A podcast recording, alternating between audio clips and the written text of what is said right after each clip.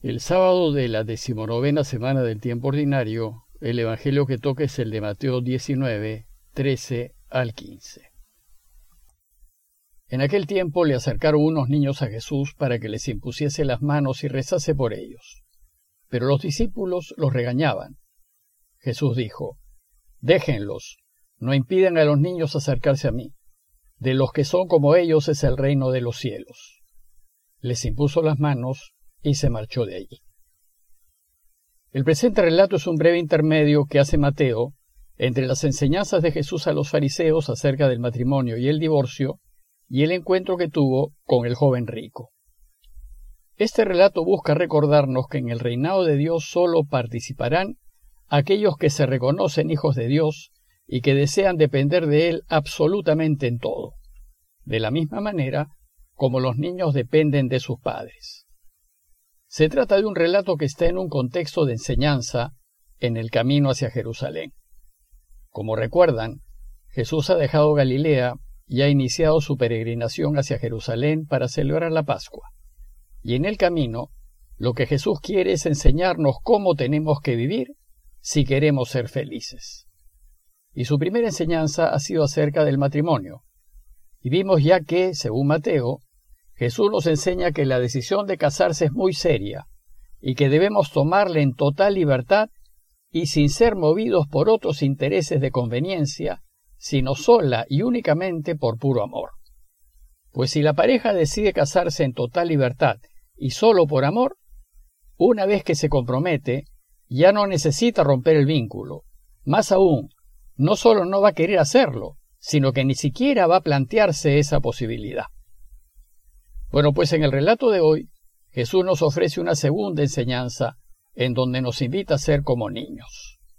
El pasaje empieza diciéndonos que los peregrinos que han estado caminando con Jesús y que han sido testigos de las curaciones que ha venido haciendo, desean que imponga las manos sobre sus hijos y los bendiga. Y esto porque Jesús solía curar imponiendo las manos, y cuando lo hacía, narran los testigos que salía de él una fuerza que sanaba a todos. Entonces los padres que lo siguen desean que sus hijos también se beneficien de la imposición de manos de Jesús. Y dice el texto que le acercaron unos niños para que les impusiese las manos y rezase por ellos. Sin embargo, el relato nos dice que los discípulos se opusieron a este deseo y regañaban a los papás que acercaban a sus hijos a Jesús. Pero ¿y por qué se opusieron? En primer lugar, se opusieron por la idea que el mundo cultural judío tenía de los niños. Para los judíos, los niños, mientras eran niños, no valían absolutamente nada. Eran más bien un estorbo, y se les consideraba dentro del mismo grupo que las mujeres, y en ese sentido los niños eran considerados propiedad del hombre, así como lo eran los camellos, las cabras, las ovejas, etc. Si el niño era de sexo masculino, empezaba a ser valioso a partir de los 13 años de edad, que es cuando, según la cultura judía, el niño deja de ser niño y empieza a ser adulto. Resulta que los judíos tienen una ceremonia religiosa llamada Bar Mitzvah, que se realiza en torno a los 13 años. En preparación a esta ceremonia, se da una especial instrucción religiosa al niño, y éste, a partir de su bar mitzvah, ya es adulto y ya vale para la sociedad. Y desde ese momento se hace responsable de cumplir la ley de Moisés. Lucas nos cuenta el relato de cuando Jesús a los 12 años se perdió en el templo. Bueno, pues probablemente esa subida a Jerusalén correspondió al bar mitzvah de Jesús, pues Lucas nos presenta a Jesús en el templo, aprendiendo y preguntando, y en ese pasaje queda claro que el primer mandamiento de la ley de Moisés, que es el más importante de todos, ha sido plenamente asumido por Jesús. Para él, Dios Padre está por encima de todo, hasta de sus propios padres. Entonces, y volviendo al relato, los discípulos debieron considerar un atrevimiento y una falta de respeto ver que todos esos niños se acercaban a Jesús para ser tocados por él. Pues el niño no tiene ningún derecho y no debe estar molestando a Jesús. Por eso el texto nos dice que los discípulos los regañaban. Y en segundo lugar, los discípulos se opusieron a que los niños se acerquen a Jesús porque al hacerlo tienen la ocasión de ejercer su autoridad. Si bien los discípulos están aprendiendo el camino de Jesús, los valores que promueve el mundo siguen pesando fuertemente en ellos, como sucede en todos nosotros. Entonces los discípulos se oponen a que se acerquen los niños porque se sienten atraídos por lo que valora el mundo, el ejercicio del poder y de la autoridad. Ellos, como hombres adultos y cercanos a Jesús, se sienten con derecho para decidir quién se acerca y quién no se acerca a Él, y hacen valer su autoridad impidiendo que los niños se acerquen al Señor. Entonces Jesús reacciona y les dice, déjenlos, no impidan a los niños acercarse a mí, no impidan que se acerquen a mí quienes son menospreciados, los que están al margen, los pobres, aquellos a quienes el mundo no da valor alguno pues el deseo de Jesús es que estén junto a Él aquellos a quienes el mundo no aprecia porque no tienen ni dinero, ni poder, ni fuerza. Y entonces aprovecha para insistir en una lección previa que parece que los suyos han olvidado. Si recuerdan poco antes en Mateo 18.1.4, cuando empezó Jesús su enseñanza a la comunidad acerca de cómo se procede cristianamente, los suyos le preguntaron, ¿Y quién es el mayor en el reino de los cielos? Y Jesús, para responderles y demostrarles quién es el que más vale a los ojos de Dios, llamó a un niño, lo puso en medio de ellos.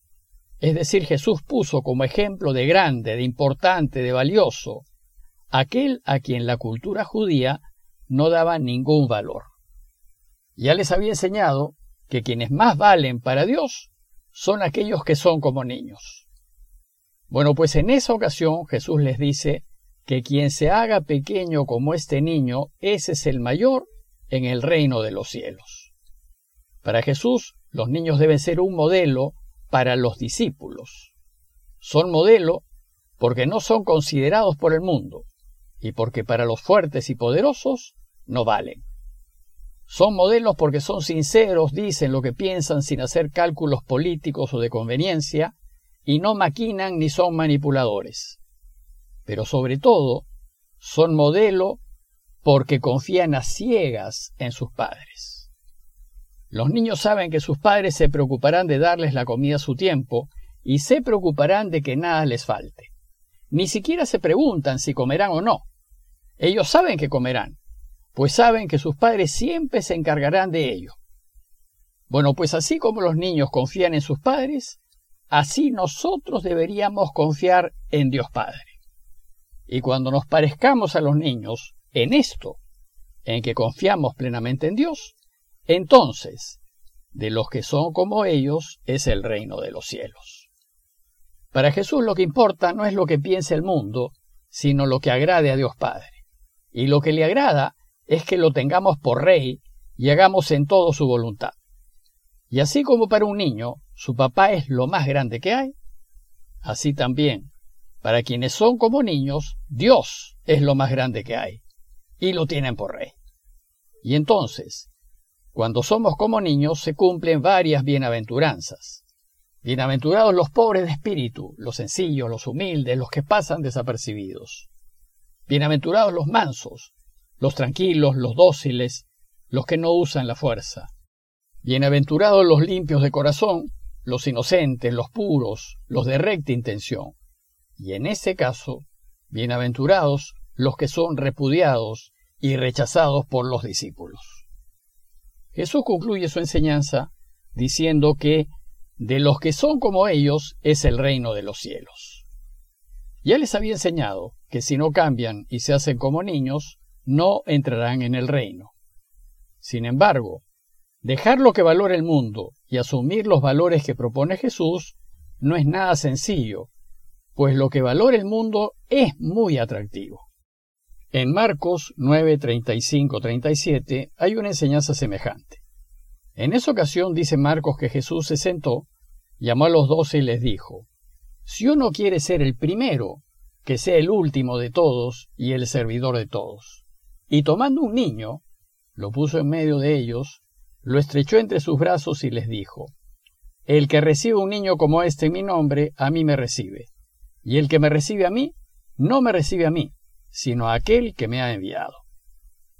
Pero eso de desear ser el último y el servidor de todos supone un arduo trabajo de desapego y desprendimiento, en donde ya no interesa el poder ni la autoridad, sino el servicio, y en donde se dé una dependencia total y absoluta en Dios. El relato de hoy concluye diciéndonos que Jesús les impuso las manos y se marchó de allí. Imponer las manos y rezar por los niños simboliza la confirmación de sus enseñanzas. A manera de conclusión los invito primero a preguntarnos, ¿qué tan tomados estamos por los valores del mundo? ¿Buscamos controlar y ejercer poder y autoridad? Y segundo, ¿qué tan niños somos? ¿Qué tanto confiamos en Dios Padre? ¿Estamos convencidos de que Él siempre estará con nosotros velando para que nos vaya bien? ¿Estamos seguros de que siempre se ocupará de cubrir nuestras necesidades? Pidámosle pues a Dios su gracia, para que nos haga como niños, que no dudemos del amor que nos tiene, y a ojos cerrados pongamos toda nuestra confianza en Él. Parroquia de Fátima, Miraflores, Lima.